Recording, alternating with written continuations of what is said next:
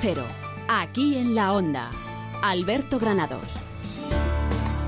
¿Qué tal amigos? Muy buenas tardes, bienvenidos aquí en la onda. Comenzamos semana lunes 22 de enero, aquí estamos al pie del cañón en una semana gastronómica ¿eh? para todos los madrileños, porque ya saben ustedes que ha abierto sus puertas Madrid Fusión y hay un montón de congresos, está aquí casi todo lo mejorcito de los chefs nacionales e internacionales que vienen aquí, bueno, pues a charlar de gastronomía.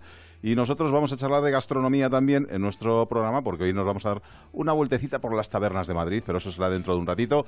Antes tenemos aquí a Rosana Huiza, ¿qué tal? Buenas tardes. Hola, buenas tardes. A David del Cura, que ya está preparado para contarnos lo que a las 8 de lo que nos va a hablar en la brújula, que Buenas imagino tardes. que Puigdemont será el protagonista. Eh, Claro, podemos hacer una versión alternativa viajes. de los restaurantes de Copenhague, pero no tiene el mismo aliciente que las tabernas de No, Madrid. no tiene lo mismo. Bueno, pues suponemos que a la hora de la brújula ya estará Puigdemont cenando. Hoy ha ido a la universidad. En realidad, Puigdemont... Ah, que creí que nos ibas a dar el menú y todo. No, no. Hoy va va a cenar langosta con... Ah, eh, pues cenará, le convidarán y cenará bien. Sí, sí, cenará bien, porque en los sitios bien de Copenhague se cena bien. En los que no son tan bien se cena mal en Copenhague, como todo el mundo sabe. Pero bueno, ha estado hoy allí. La intención de Puigdemont es presentarse él mismo como cebo para ver si había suerte, se activaba el euroorden y la justicia danesa mm, decidía sobre su futuro, como aquellos primeros días que estaba en Bélgica con esa euroorden activa, iba a ver al juez a ver si podía esperar un tanto, pero al final el juez Llarena, que es el juez que tiene que decidir sobre el futuro de Puigdemont, ha decidido no activar esa euroorden y por tanto pues Puigdemont sigue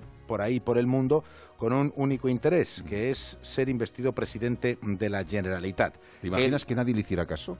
Bueno, pues fuera a sería- Copenhague y que no hubiera periodistas y que al sería el final entorno le fueran haciendo el vacío y llegara un día que dijera, oye... Posiblemente se llegue a ese escenario. Sí, sí, Posiblemente se llegue a ese escenario, pero para llegar a ese escenario, mucho me temo que habrá que llegar a otro escenario más demoledor para la institución del Parlamento catalán, que es una investidura telemática que a toda costa por parte del Gobierno y del Estado de Derecho se va a tratar de evitar. Pero bueno, contaremos lo que ha dicho Puigdemont, que por cierto también hay que decir que no se prodiga mucho en los medios de comunicación, más allá de esa entrevista que le hizo Jordi Évole, que no se prodiga mucho en el debate parlamentario, porque de hecho durante su presidencia tuvo maniatado el debate parlamentario con Forcadell encargada de que la oposición no le dijera las verdades al señor Puigdemont. Y hoy ha habido una profesora en la Universidad de Copenhague, la profesora Wynne, que le ha cantado las 40 y le ha preguntado lo que todo el mundo quiere preguntar a Puigdemont, y no es que nadie se atreviera, es que nadie hemos tenido la posibilidad de preguntárselo. Si democracia es solo votar o también cumplir la ley, y que si él lo que quiere, entre otras de las preguntas, es una Unión Europea con 200 microestados. Y entonces Puigdemont se le ha notado molesto, la verdad. Y eso que los independentistas de las Islas Feroe, donde se pesca un estupendo bacalao, pues le habían apadrinado para esta excursión. Así que hablaremos de Puigdemont, también de lo que dice el- Fondo Monetario Internacional, que nos baja las previsiones una décima, una décima, como dice el gobernador del Banco de España, es solo una décima, pero en plena ola de crecimiento de las economías desarrolladas, que nos bajen una por la cuestión catalana, pues hombre, no es muy agradable. Y además echaremos un vistazo que está compareciendo el responsable de la DGT en el Congreso de los Diputados y lo contaremos entre otras muchísimas cosas que hoy Claro, tenemos en la brújula. sigue cerrada la administración americana, ¿no? Creo que Bueno, ahí están sí, sí, sí, ahí. también sin dinero. Eh, Bueno, la verdad es que lo mínimo, tienen lo ahí mínimo hecho el cierre a Trump. con lo sea mínimo que- que se despacha. Ajá. Eso también estaremos muy pendientes y por cierto, en la brújula de la economía charlaremos con Pepe Álvarez, el responsable y secretario general de la Unión General de Trabajadores, para hablar de estas cuestiones que nos importan a todos, entre otros los sueldos Sí. y las pensiones. A ver si echamos algo de luz sobre el horizonte que nos espera más allá de ir ahorrando dos euros al mes. Gracias, Que David. Cura. Chao. A las 8, la brújula. Y si quieren información de Madrid, a las 8 menos 10, Ignacio Jarillo nos va a hablar de la querella presentada por el PP contra la alcaldía por la compra del servicio de bicicletas Bicimat, eh, que considera ilegal. Nosotros mañana tendremos al portavoz del PP en Madrid en nuestro program- programa y también nos va a hablar de la intención del Ayuntamiento de Carmena de prorrogar los presupuestos hasta que haga falta. Nosotros comenzamos aquí en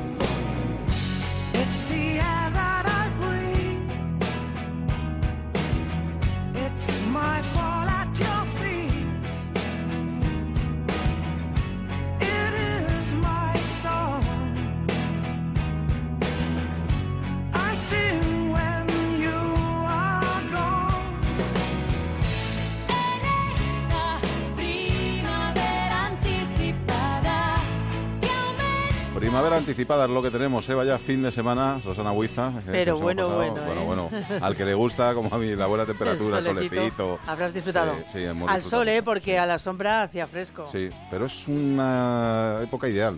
Yo creo que esto más o menos lo que teníamos que tener todo el año. O sea, Bueno, para mí me lloviendo gusta por, más ya sabes, de, de- otoño, de eh. 2 a 5 de la madrugada, Ya. lloviendo de 2 a 5 de la madrugada, pero solecito, temperatura tampoco normalita, no, no mucho calor, en fin. Yo firmaría Pues así nada, firma, año, firma. hoy, desde luego. Bueno, que también les damos eh, recuerdos de Lorena Pérez Mansilla, que aunque no se la escucha está ahí al otro lado de la mámpara, y de Javi de la Torre, que el hombre va de estudio en estudio a ver qué, que se encuentra. Pues aquí te has encontrado una horita de, de radio. Eh, Rosana Huiza, hoy es lunes, hoy Tenemos ciencia. ciencia con. Juan Junoy, daremos un paseo diferente con Juan Carlos González y lo vamos a hacer por las tabernas más castizas y antiguas de Madrid. Hacemos parada, como todos los lunes, en este paseo y aprovechamos para hablar con uno de los autores del libro Explora Madrid, Enrique Fernández, para hablar de, de esas cosas que hay que explorar en, en Madrid. Desde luego. Bueno, pues hoy, como decíamos, está Madrid Fusión, hay una de esas ferias importantes y al final este tipo de eventos en Madrid lo que hacen es complicar también un poquito eh, las carreteras, con lo cual vamos a conectar con la DGT para ver cómo se circula. Patricia Arriaga, ¿qué tal? Buenas tardes. Buenas tardes. A esta hora encontrarán tráfico lento para acceder a la capital por la A1 hasta Nudo de Manoteras, en la A2 en el acceso a la M30 y en la A6 en Las Rozas y el Plantío. También complicaciones para salir de Madrid por la A2 en los accesos a IFEMA, por la A3 en Rivas hacia Madrid, en la A5 en Alcorcón y en Móstoles y en la A42 en la carretera de Toledo a su paso por Parla y Torrejón de la Calzada. Además encontrarán circulación lenta en ambos sentidos hasta ahora en la A1 en, la A1 en Alcobendas y en la A4 en Getafe y Pinto y complicada hasta ahora la M40 entre Coslada y Vicálvaro en sentido A3, en la zona de recintos hacia la A2, desde Aravaca hasta Pozuelo en sentido A5 y desde Monte Carmelo pasando por los túneles del Pardo hacia la A6 en el resto de vías normalidad. Mucha precaución si nos está escuchando ahora mismo desde el vehículo y ahora lo que vamos es a mirar los cielos. Mercedes Martín, compañera de Antena 3 Noticias, ¿qué tal? ¿Cómo estás? Muy buenas. Muy buenas tardes, ¿cómo andáis? Pues bien, a los que nos gusta así esta temperatura, esta primavera anticipada, pues estamos Esta en la gloria. Sí. y creo que además es lo que se va a prorrogar durante varios días, ¿no? Creo. Así es, seguiremos con ese régimen anticiclónico, ambiente despejado, tan solo intervalos de nubes altas. Otro factor que deja la estabilidad o las altas presiones son los bancos de nieblas o brumas a primeras horas de la mañana, como los que hemos tenido hoy en zonas del Valle del Tajo. Mañana repetimos con esa estratificación y esa mala visibilidad a primeras y últimas horas del día. Las temperaturas mínimas no van a presentar grandes variaciones y las máximas van a subir en áreas de montaña. Ya nos vamos a situar sobre los 18 grados de máxima y las mínimas sobrepasando los 4 o 5 grados. Pues nada, al que le guste esta temperatura está en la gloria. Gracias, compañera. Así es, un besito. Hasta luego, Hasta chao. mañana, chao.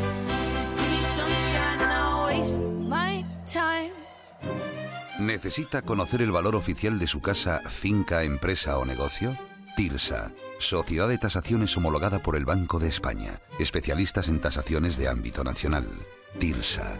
Llámenos al 91 540 0633 o visítenos en Jorge Juan 45. Presupuesto sin compromiso. Asfontes, cocina tradicional gallega. Empanadas, mariscos, pulpo, pescados y carnes de la tierra. Calle General Laci 10 en Atocha. Reservas en asfontes.com.es. Galicia en su mesa.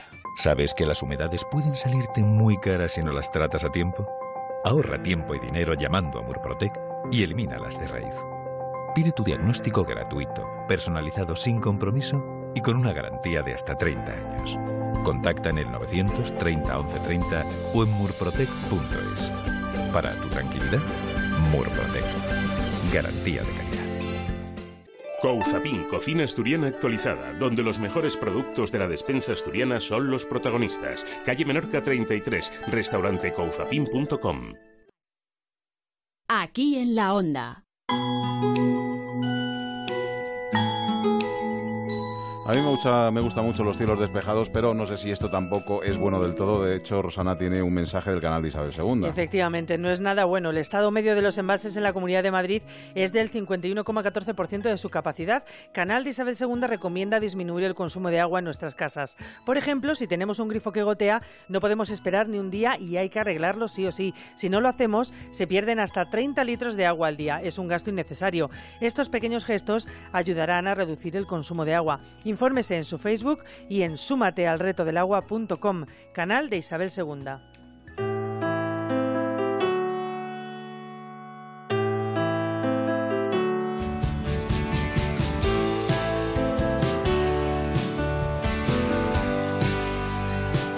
Seguimos aquí en la onda. Alberto Granados. Fuimos los primeros en decirlo sin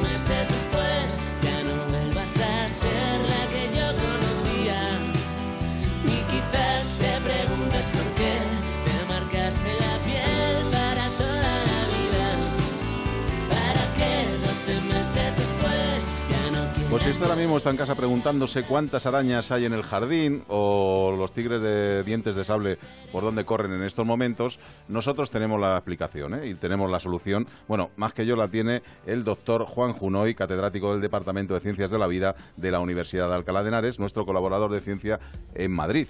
Don Juan Junoy, ¿qué tal? Muy buenas tardes, doctor. Buenas tardes, ya ves que he tirado por los animalitos, ¿eh? Lo que me Desde luego, esas preguntas que uno está en casa y se está haciendo obligatoriamente. Uno dice, oye, por favor, ¿cuántas arañas hay en el jardín? ¿Eh? Pues, pues- Sí, pues tú nos lo explicas. Sí, parece mentira, ¿verdad? Porque parece que todas las arañas son iguales o que hay una grande y una pequeña, es lo más que diríamos a distinguir. Sí. Y hablamos ahora precisamente de un libro de Eduardo Morano, un colaborador de la, de la Universidad de Alcalá, que, bueno, de hecho yo estudié con él, con lo cual es una satisfacción presentar este libro, que lo Ujú. ha hecho sobre el Parque Nacional de las Tablas de Daimiel. Y bueno, ahí ha localizado 154 arañas, de ellas dos son nuevas especies. O sea, Todo en ese parquecito antes- nada más, ¿no? O sea, bueno, ese parquecito Sí. no es un parque muy grande, pero solo en un parque nacional 154 especies diferentes de arañas. Claro, fíjate, o sea, y, y de hecho algunas no se conocían. Entonces, cuando estudiamos la biodiversidad de estos animalitos, pues oye, uno se da cuenta que son realmente bastante importantes, ¿no? No tenemos tantas especies, a lo mejor, de aves en la Comunidad de Madrid, y sin embargo, de invertebrados son más abundantes. Lo único que no son tan llamativos, ni tan bonitos, ¿no? Como puedan ser, a lo mejor, pues un milano o cualquier otro tipo de ave. Pero es muy interesante, la verdad, todo el libro, ya te digo, y está muy bien que además un organismo como Parques Nacionales se dedique precisamente a conocer la biodiversidad. Está estupendo. Mm, Nos vas a hablar precisamente de los tigres dientes de sable que están ahora por Alcalá de Henares y justo mañana, que lo sepas, vamos a entrevistar a Enrique Baquedano, el director del Museo Arqueológico Ah, creí que Regional. vamos a entrevistar a un tigre diente de sable, digo, no me digas. No me importaría. Pues Rosana, fíjate, es que además el Museo Arqueológico Regional que está en Alcalá de Henares Sí. es creo que esas pequeñas joyitas poco conocidas. La entrada Sí. es gratuita Ujú. y oye, tiene toda la cuestión arqueológica y si tenéis ocasión de visitarlo ahora precisamente con la exposición vais a ver una tremen- un tremendo cráneo de un tigre de sable en la exposición porque mm, hay una exposición dedicada al Cerro de los Batallones. Ya tuvimos ocasión de hablar del Cerro de los Batallones en otra sección del programa, cuando describimos aquel lince que habían de- eh, descrito precisamente allí. Y el Cerro de los Batallones en Torrejón de Velasco es una de las joyas eh, que tenemos eh, paleontológicas en nuestra comunidad a nivel internacional. ¿eh? Es muy, muy importante y es una pena que la gente no lo conozca. Con lo cual yo animaría a todo el mundo a darse un paseíto, va a estar prácticamente todo el año, a, a visitar el Museo Arqueológico Regional, que es muy interesante, y a aprender de- del tigre dientes de sable y bueno, de todas las tortugas, los linces, en fin, todos los animales que han encontrado en esta zona arqueológica tan importante de Madrid. Oye, hay una investigación que a mí me parece muy importante, esto de descubrir un proceso que previene la muerte neuronal. Eh, esto de cara a los ictus y a algunas enfermedades neurodegenerativas, la verdad es que es una bueno, impresionante. Sí, la verdad es que ya sabes que la- nosotros vamos camino a perder neuronas, ¿no? A tener sí, sí, sí. una degeneración neuronal cada vez que pasa el tiempo y es lo que desgraciadamente pasa con el envejecimiento. Y es una investigación muy interesante en la Universidad Autónoma, del Consejo también y de, bueno, del organismo Cibernet, que es precisamente de enfermedad neu- neuronal. Y entonces han visto que está implicada una proteína que es la proteína quinasa D, de tal manera que si se activa esta proteína, pues se produce una protección de las neuronas y se evita, pues esos problemas a lo mejor con el Parkinson, el ictus, etcétera. Pero fíjate, tiene un, una otra, otro lado de oscuro esta proteína y es que activa demasiado las células cancerígenas, de tal manera que, como comentaba la investigadora eh, objeto de este trabajo, Teresa Iglesias, eh, están buscando una proteína que pueda eh, de alguna manera reparar los daños neuronales, pero no activando células cancerígenas. Porque Y la verdad es que el est- ¿Esta sí. proteína dónde la encontraríamos? Esta quinasa de esta que nos habla. Sí, no, en las neuronas eh, Ah. realmente sería, claro, sería como el, el protector neuronal. ¿Y cómo, y- ¿Sabes? y, cómo podemos llegar a, a tenerlo? Es decir, ¿hay algo a, a través de comida o a través de injertos No, o a eh, través de que...? de- No, lo único que están haciendo es estudiando el mecanismo. Entonces se ve que precisamente eh, se evita la oxidación con altos niveles de esta proteína. Lo que pasa es que ya te digo, también esta proteína tiene altos niveles en tumores. No, ya, Entonces lo que están haciendo ellos es sintetizar una proteína que tenga la parte buena, claro. pero quite la parte mala, ¿no? Ujú. Entonces esa es la cuestión y la verdad, hombre, fíjate, sería un protector neuronal, Fíjate. pero ya te digo, actualmente está a, a nivel de empezar a desarrollar el me- medicamento. Están estudiando el mecanismo. De hecho, es una comunicación en Nature Communications, o sea, con lo cual ya sabes que estas etapas llevan luego un largo proceso. Pero en fin, esperemos que nos llegue cuando estemos con los- las neuronas medio perdidas. Pero en fin. No podemos irnos, Juan, sin que nos comentes, por ejemplo, que Madrid ha sido seleccionada para albergar el centro del sistema Galileo, cosa que nos viene Sí. muy bien lo que el Brexit, el Brexit, ¿verdad? Sí, Eh, pues eso, sí, eso, Rosana, eso ha sido precisamente, pues claro, todos los organismos europeos que estaban en Inglaterra, en, en el Reino Unido, pues han tenido que distribuirse. Claro. No tuvimos suerte con lo- el medicamento que estaba pensado en Barcelona y ya sabemos lo que pasó, pero mira, por lo menos el sistema del el sistema de GPS, para entendernos, el sistema Galileo, pues nos va a venir a Madrid. Entonces es una buena noticia, mira, pas- fue el pasado jueves cuando salió la noticia que Madrid había sido la ciudad elegida. Oye, por lo menos hay que celebrar eso, ¿no? Que no- nos tocan cosas buenas a Madrid. No, no, desde luego, claro que sí. Pues fíjate, cosas muy diversas, ¿eh? Al final hemos tratado en esta sección de ciencia, que al final es de lo que se trata, de hablar de ciencia, pero que tenga relación alguna con nuestra comunidad. Don Juan Juroy, muchas gracias. Venga, un fuerte abrazo. Un fuerte abrazo, hasta luego, chao. Aquí en la onda. Rebajas a dama grande en muebles, así no se entera la gente. En Muebles a Dama grandes rebajas. Ahora sí, General Ricardos 190 Metro Oporto. Mueblesadama.com. Se puede pagar en 30 meses sin intereses. Rebajas, muebles a dama. En Mirasierra, calle Costa Brava 14, viviendas de gran formato de 3 a 5 dormitorios más el de servicio, con amplias terrazas, plaza de garaje y trastero, desde 758.000 euros. Infórmese en el 91 209 3280 o gilmar.es. Gilmar, de toda la vida, un lujo. Estoy preocupada. Tengo que llevar a mi hijo al dentista y no sé a dónde ir. Es importante que sea un dentista y no un comercial el que te haga el diagnóstico. Las ofertas muchas veces solo incluyen una pequeña parte del tratamiento. Infórmate bien de todo y pide referencias a personas de tu confianza. COEM, Colegio de Odontólogos y Estomatólogos. Preocupados por tu salud. Aquí en la onda. Cuántas cosas yo viví caminando por Madrid, por los barrios y las avenidas. Tal vez tome un botellín y me siente a escribir en un bar. Hay en cuatro caminos. La ciudad no tiene fin, mucho menos para mí, bajo el cielo madrileño. Vieja Europa, estoy aquí, lindos aires en Madrid. Y me siento dueño de mis sueños.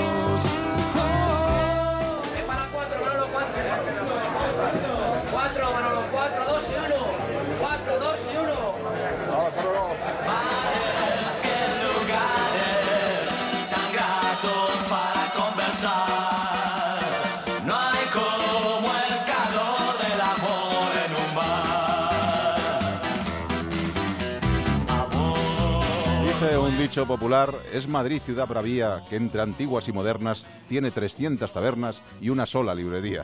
Bueno, una taberna es un local público, generalmente modesto, en que se venden y consumen vino y otras bebidas y algunas veces se preparan comidas. En estos días de Gastrofestival 2018, que se hace a la misma vez que Madrid Fusión, echamos la vista hacia los locales tradicionales de venta y consumo de vinos y comidas, a los de toda la vida antes de que llegaran los bares, las cafeterías, los gastrobares, etcétera. Punto de partida, la latina. Querido Juan Carlos González, Carpetania Madrid, ¿qué tal? Muy buenas. Buenas y etílicas tardes. Etílicas tardes, no sé, bueno, de hecho has venido así con una botellita que te han dado Para ahí hacer en, camino. en Fitur, ¿eh? que es además un abridor, en fin, todas las cositas monas que traes para, doc- para bueno, documentar todo lo que hablas de Madrid. Eh, sí, además en Fitur, que los primeros días se pueden conseguir muchas cosas, en este caso está justificada. Es un gadget, botella de vino, abridor, un poco de todo, de Arganda del Rey, uno de los sitios de vino importante en la historia de Madrid. Desde luego, ¿alguna ruta de tabernas en Carpetania Madrid? Pues o- tenemos cinco.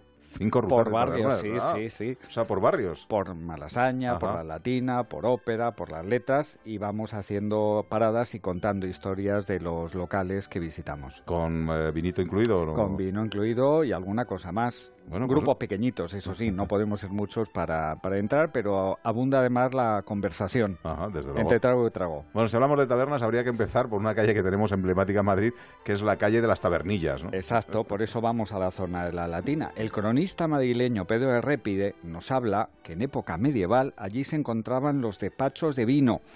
Esto para los más jóvenes, nosotros lo hemos estado llamando bodegas, que era donde ibas a comprar eh, el vino, te lo traías a casa y con el mismo envase lo, lo devolvías. Eh, allí decían, saliendo de la puerta de Moros a la izquierda, todo recto, es donde llegabas a la calle de Tabernillas, ya fuera de ese recinto de Madrid. Y se vendía ese vino para llevar, por ejemplo, un rico vino de Parla, por azumbre, que era casi dos litros, o por arrobas, seis litros, para llenar bien la despensa. Y es que en esta Edad Media, que donde partimos, ya Madrid contaba con tabernas, con locales de beber, de comer, que formaban parte importante de la economía de la ciudad. Y ya cuando Madrid fue capital en el siglo de oro, hubo una expansión, un boom, diríamos hoy, de este tipo de establecimientos. Era de los negocios más rentables, y siguen siendo, de la corte. Oye, tú La- recordarás que ahora, por ejemplo, cuando uno va a un bar y pide un vino, eh, pide un Ribera, pide un tinto, pide un blanco, pide un chardonnay, pide tal, pero antiguamente entras a una taberna y ponme un vino. O sea, no había mucho donde elegir, ¿no? y te ponían el de Valdepeñas, Val- el de Valdepeñas que venía- debidamente cristianizado, Por eso, como ¿eh? se decía. Aunque a Madrid, en este siglo de oro, ya llegaba el vino de Arganda, de Carabanchel, de Valdemoro, de Algete, de Barajas, y vinos preciosos como el de San Martín de Valdiglesia. Y en esta calle Tabernillas, ya que la hemos citado, pues tenemos, por ejemplo, en el número 23, la taberna de Blanco, que es de esas castizas que oferta de beber, pero también tiene su cocido, sus pochas, sus callos, su rabo de toro y otros entretenimientos gastronómicos. Y otra de las más clásicas que hay en esa calle es la copita asturiana. La no copita asturiana. Cocina tradicional. La fave con almejas. Lorena está aplaudiendo, no sé, debe ser que le gusta. Que va sí, mucho gusta, ella, vaya, Sí, ahí. y quizás también se ha tomado un pote asturiano, Sí, por seguro, ejemplo, el lacón, las manitas, el cachopo, exacto. Y de postre un poquito, aparte del digestivo conveniente, un flan de queso o un arroz eh, con leche. Por cierto, las tabernas tradicionales como Blanco, la que acabamos de mencionar, suelen estar decoradas en exterior con azulejos y están pintadas de rojo, que es el color del morapio, para que los obreros a lo lejos ya se ubicaran en la actividad del local. Bueno, pues a ver, otros locales del entorno, a ver. Pues a ver, taberna un poco más moderna, restaurante de dos plantas, pero la comentamos, la Búa, en la plaza de la Cebada, que tiene tortillas de kilo rellenas, que creo que también Lorena las ha probado. Por ejemplo, bueno. tortilla de queso manchego o pimientos Uf, caramelizados. esto no lo conozco, yo tengo que ir a probar Tortilla esto. de kilo, no sé yo, pero bueno. ¿eh? Hoy que apuntas muchas cosas. Hoy Sí, fue en la misma Plaza La Cebada, Casa Antonio, que una taberna de toda la vida que ahora se ha reconvertido en sidrería y tenéis ahí también sidra, cachopos y hasta tabla de mini cachopos. Ah, mira.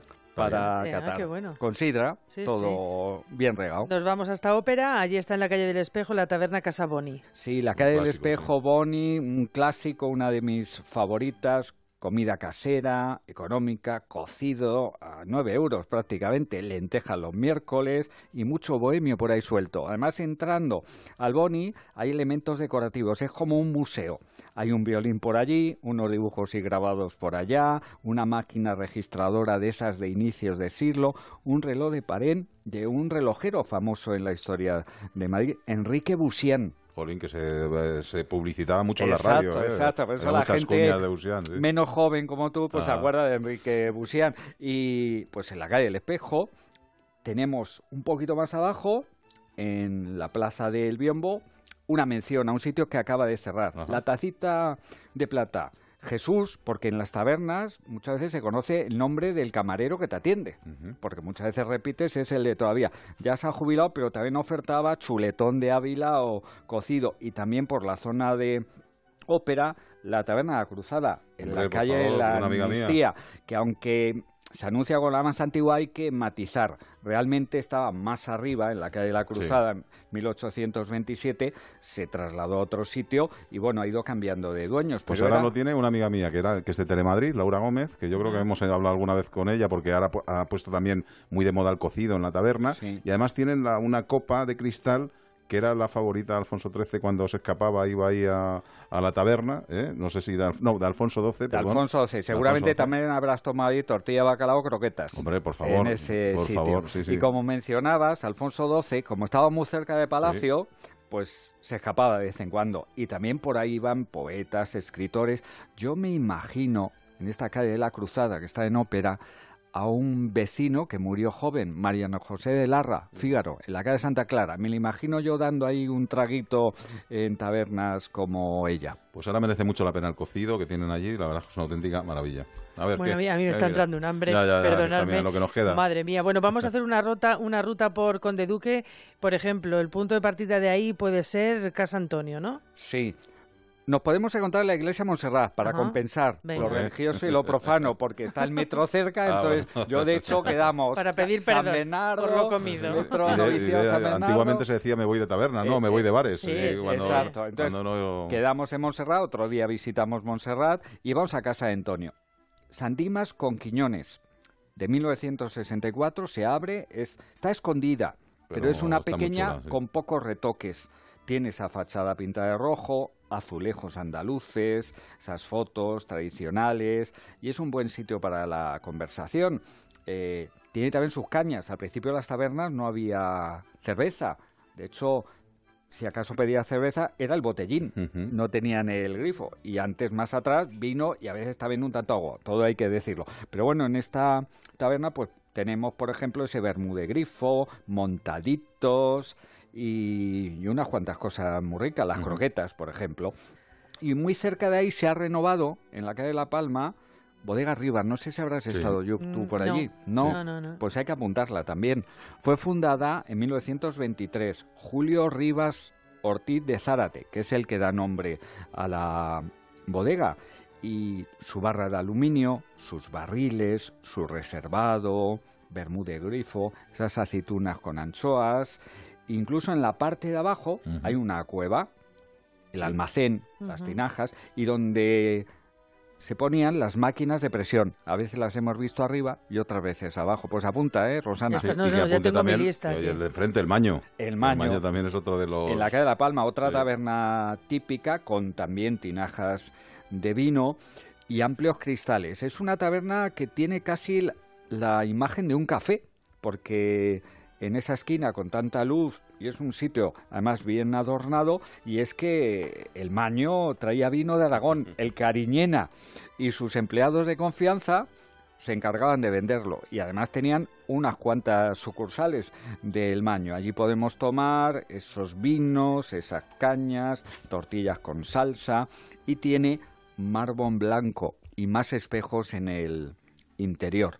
Y también en el barrio está el cangrejero, en la Sí, calle Amaniel. Vamos a meter realmente una cervecería, es. pero para ir alternando nos Sí. podemos tomar una cerveza. de para hacer una cuando. ruta perfecta, vamos. Exacto. Eh, entre vino y vino, un poquito de cerveza, muy bien tirada. En la calle Amaniel, Ángel tenía un puesto de cangrejos. De ahí surge la historia junto a la antigua fábrica de Mau.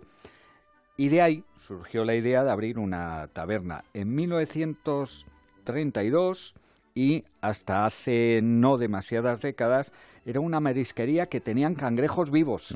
Una cosa singular porque era de lo poco que llegaba a Madrid. Incluso había cucuruchos de gambas, quisquillas, entonces te metías un poco eso y un poquito de cerveza con ese ambiente cuasi de taberna y estabas muy bien instalado. Y para ir finalizando así, alguna que no nos podamos también Pues perder. en Conde Venga. Duque, la Taberna de Limón, por ejemplo, la de los Guardias de Cor, y si cruzamos San Bernardo, al barrio de Malasaña, pues Casa Julio, en la calle Madera, que ha salido varias veces, La Copla, Jesús del Valle, que era también un antiguo maño, con bastantes raciones y otra bajada muy curiosa. Pues eh, nos han falta, por ejemplo, las tabernas literarias, que eso tiene para un programa también Exacto, entero. haremos uno de literatura, vino y personajes que visitan las tabernas. Y como siempre nos gusta hacer una parada en este recorrido diferente, pues tenemos aquí un libro que se llama Explora Madrid y hay un capítulo de tabernas, o sea que nos vamos por unos escaparates y enseguida regresamos para hablar con uno de los eh, autores, Enrique Fernández, para que nos hable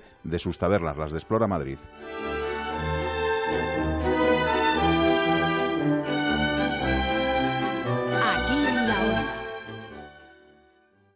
Onda Cero. Esta fue la reacción que hubo cuando se concedió por sexto año consecutivo el galardón al mejor motor del mundo en su categoría al motor EcoBoost de Ford. La misma que esperamos que tú tengas cuando lo pruebes. Motor EcoBoost, para muchos, el mejor motor gasolina del mundo. Ford Kuga con motor EcoBoost ahora por 18.500 euros. Solo este mes aprovecha el ecobonus de 6.100 euros de Ford. Financiando con FC Bank. Condiciones en Ford.es y solo hasta final de mes. Pruébalo en la red Ford de concesionarios. El envío de Burofax es ahora mucho más cómodo, rápido y económico con notificados.com. Con notificados.com envíe Burofaxes a través de Internet, cómodamente desde su ordenador, con la máxima seguridad y validez legal. Cinco años de plazo para acusa de recibo y testimonio notarial de certificación de contenido. Notificados.com. Burofax online, postal y electrónico. Entre la tradición del norte y lo más vanguardista de la nueva cocina de la capital, descubre el restaurante Montes de Galicia. Cocina gallega donde el producto cuidado y aderezado hasta el extremo nos transporta a los bosques y los pueblos mágicos de Galicia. Montes de Galicia, 20 años en lo más alto de la gastronomía madrileña. Losmontesdegalicia.es Buenas, estamos con Gustavo Rossi, presidente del Consejo de Administración de Alquiler Seguro, primera iniciativa privada especializada en la protección a propietarios arrendadores. Gustavo, lo que más nos ha llamado la atención es que mantenéis una morosidad del 0%. Precisamente nuestra intención desde el comienzo fue la de profesionalizar y dinamizar el mercado del alquiler implantando medidas preventivas, y a día de hoy nos sentimos muy orgullosos de mantener nuestra morosidad en 0%. ¿Y cómo conseguís estos estupendos resultados? Un alquiler seguro se basa en la búsqueda de un inquilino fiable y solvente. Para ello realizamos un estudio individualizado de cada candidato comprobando todos los ficheros de morosidad y registros judiciales, haciendo especial hincapié en el fichero de inquilinos morosos FIN, realizando un análisis financiero para comprobar la capacidad de reembolso y la viabilidad de cada una de nuestras operaciones. Así, podemos garantizar el cobro puntual de la renta los días 5 de cada mes. ¿Y qué pasa si un inquilino deja de pagar? A nuestros propietarios, nada ya que somos nosotros los que realizamos directamente el pago de las rentas, realizando simultáneamente una interlocución profesional con el inquilino y ofreciéndole un abanico de soluciones financieras que resuelvan esa posible incidencia. Pues esto es Alquiler Seguro. Si quieren saber más, 902 37 57 77 o www.alquilerseguro.es 902 37 57 77. Hola, ¿es la Escuela de Sanidad? Vengo a informarme. Bienvenida a Forma Emplean. Sígueme. Aquí se imparte el certificado de atención sociosanitaria. ¿Y con este título encuentro trabajo? Todos nuestros alumnos están contratados. ¿Ah, sí? Diariamente recibimos ofertas en nuestra agencia de colocación. Quiero trabajar, me encanta. Forma Emplean. Tu formación para el empleo. 91 563 23 51, calle Cartagena 70. Onda Cero. Aquí en la onda. Me iré a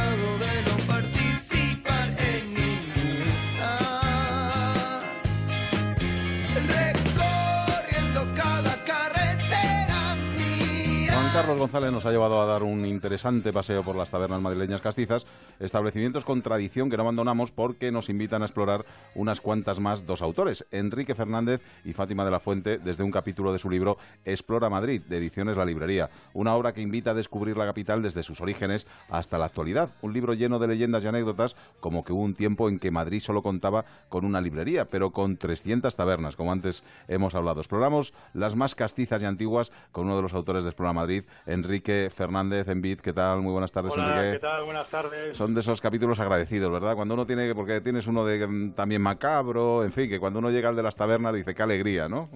Pues sí, la verdad es que sí, pero bueno, todo todo sea bienvenido por la historia de Madrid, Ajá. pero bueno, si en un momento determinado tienes miedo o angustia, te vas a una alternas de taberna en taberna y se te quitan las penas. Bueno, eh, mm, yo creo que si uno tiene que hablar de historia, habrá tenido que hablar en este libro de Casalberto, ¿no? Sin ninguna duda. Por ejemplo. Hombre, ¿no? por supuesto, y de y de Casalberto de la tamiera de Antonio Sánchez, Ajá. si queréis cualquiera de las dos. Sí, sí, sí, pues venga, háblanos de Mira, alguna voy a de rápidamente de la taberna de Antonio Sánchez, Ujú. porque tiene cosas eh, muy interesantes que a lo mejor la gente no lo conoce. Bueno, pues Antonio Sánchez fue fundada en 1830 y aparte de ser la segunda más antigua de Madrid, es, eso sí, la que conserva actualmente su decoración original. Por lo tanto, podríamos decir que tiene el galardón de ser la más antigua en cuanto a la decoración, la decoración original que sigue manteniendo. ¿eh? Es un dato muy curioso. Eh, como os he dicho, fue fundada en 1830 y al principio fue una bodega. Llegó eh, a ser propiedad de un matador de toros conocido como el Colita, quien la transformó en taberna. Su siguiente dueño, que también pertenecía al mundo del torero, se llamó el diestro Cara Ancha. No sé si habrá algún, algún oyente que le guste mucho el mundo del toreo y conozca estos personajes. La verdad es que eh, Cara Ancha era conocida como José Sánchez del Campo, un gaditano que le llamaban Cara Ancha porque tenía una cara muy ancha. Eh, hay que seguir con esta tradición taurina en, casa, en, la taberna de Antonio Sánchez, porque aquí también figuraron eh, por esa por esa taberna eh, figuras taurinas como el lagartijo y el frascuelo. Oye, por aquí, en- estoy leyendo aquí en el libro, La Taberna Fantasma de Madrid. Bueno, lo de la, la taberna fantasma de Madrid. Bueno, vamos a ver, eh, eso de la taberna fantasma, bueno, eh, bueno, eh, hay que decir que eh, si miráis a vuestra izquierda es que cuando como hacemos un recorrido de tabernas, eh, hay una taberna que en nuestro libro dice así, giráis a vuestra izquierda por ver un establecimiento con un rótulo que dice licorería El Madroño Pastelería Sí. aunque no hay que quitarle el mérito a una fachada tan bonita, nos da mucha pena ver esta licorería porque antes, en ese número 10 de la calle de Latoneros, que es donde estaba esa taberna, eh, pues hubo otra taberna que ya no existe, que era nada más y nada menos que Casa Antonio. Casa Antonio. Eh, es una pena. Esa taberna Casa Antonio anteriormente yo la vi funcionando, pero por avatares de la vida ya se sabe que cuando no se puede traspasar, no se puede vender un negocio, pues ya te viene una franquicia de este tipo y lo que antes era Casa Antonio, pues ahora se llama Licorería, El Madroño Pastelería o, quién sabe, un McDonald's. Enrique, hablas en el libro eh, de una taberna muy curiosa, ya no solo por la gente muy famosa que pasó por ella, eh, sino también porque es la única taberna de Madrid con medidores. Casa Paco, cuéntanos.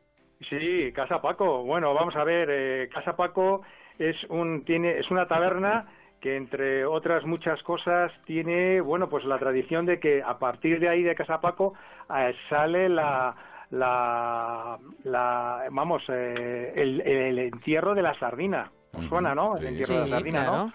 Bueno, pues ahí en Casa Paco tienen uno de los medidores más, más antiguos que hay en Madrid. Emilio, que es el que está al frente de la, de la taberna, eh, pues es el que, eh, si nos pasamos por allí, nos pueden, nos puede enseñar esos medidores que eran muy típicos de las tabernas madrileñas en Casa Paco. Y que consiste en medir que, que un chato no se salga de esa medida, ¿no? De un chato de vino no salga de ahí. Mira, eh, ya sabéis que, os- que frente a Casa Paco, eh, esta familia que se hizo cargo de negocio en 1933, pues eh, tenemos ahí una foto en la que están los primeros los primeros eh, eh, fundadores de Casa Paco y bueno pues eh, este eh, ahí nada más entrar lo que nos tenemos que fijar es en la pila llena de agua llamada el lebrillo que había en las tabernas y dentro de ella siempre os encontráis con un par de frascas de vino. Estas que están en rebojos son para mantenerse siempre fresquitas siempre el vino. ¿Y sabéis por qué hay una frasca de vino tinto y, uno- y- y una de blanco? Pues porque tradicionalmente el vino de ambas variedades se servía en las tabernas a granel. Sí, ¿eh? sí, sí. Es decir, venía en, en odres y era el dueño quien traspasaba su contenido a las frascas que pues supuestamente están sin etiquetar, estaban sin etiquetar. ¿Eh? Desde luego, antes lo contábamos, esa manera que uno llegaba a una, una taberna y despedía simplemente un vino porque era lo que había, no había mucha mucha variedad. Por cierto, en Casa Labra, una de las clásicas tabernas que también vienen en el libro, eh, que ha tenido la política mucho que ver porque ahí ha sido la fundación del PSOE en uno de sus salones y, y la verdad que es un sitio que hay que visitar sí o sí, ¿no? Efectivamente, Casa Labra, aparte de que, como tú muy bien has dicho, fue el lugar donde se fundó el PSOE, pues también eh, hay que hay que soler visitar a esa taberna porque sobre todo no tenemos que perder, perder ese, esa, ese, ese casticismo que siempre se le atribuyó a esa taberna de decir a un amigo, vamos a tomarnos un soldadito de pavía. ¿Sabéis lo que sí, quiere sí. significar eso, no? Pero cuéntanoslo, yo, yo sí, El pero los oyentes... de pavía era una forma castiza de decir vamos a tomarnos una tajada de bacalao, porque decían que el, el, el, ta- el color del bacalao rehozado de Casa Labra recordaba el color del uniforme de los húsares que lucharon los soldados en la, en la batalla de Pavía. Pues ya saben ustedes, cuando van a una taberna tienen que rascar un poquito porque seguro que van a encontrar historias tan interesantes como la que nos acaba de contar Enrique Fernández en Bit. Por cierto que le tendremos dentro de bien poquito, cuando estemos aquí hablando del Día de los Enamorados, daremos un paseo diferente por Madrid y ellos tienen un libro que se llama Explora los más sonados amores capitalinos, con lo cual será un buen momento para charlar con ellos. Explora Madrid, de Ediciones La Librería, de Fátima de la Fuente y de Enrique Fernández en. ¿Me dejáis dedicaros un, Venga, 30 un segundos. verso de Juan Ruiz de Alarcón muy bonito Venga. que habla sobre la bebida? Juan Ruiz de Alarcón decía, quien bien come, bebe bien, quien bien bebe, concededme. Es forzoso que quien bien duerme, quien duerme no peca, y quien no peca es notorio que si bautizado está, a gozar el cielo va sin tocar el purgatorio. Esto arguye perfección. Luego, según los efectos, si los santos son perfectos, los que beben bien lo son. Muchas gracias a vosotros. Un fuerte abrazo. Hasta luego, Enrique. Gracias. Nos vamos. Adiós, Adiós. adiós. Chao.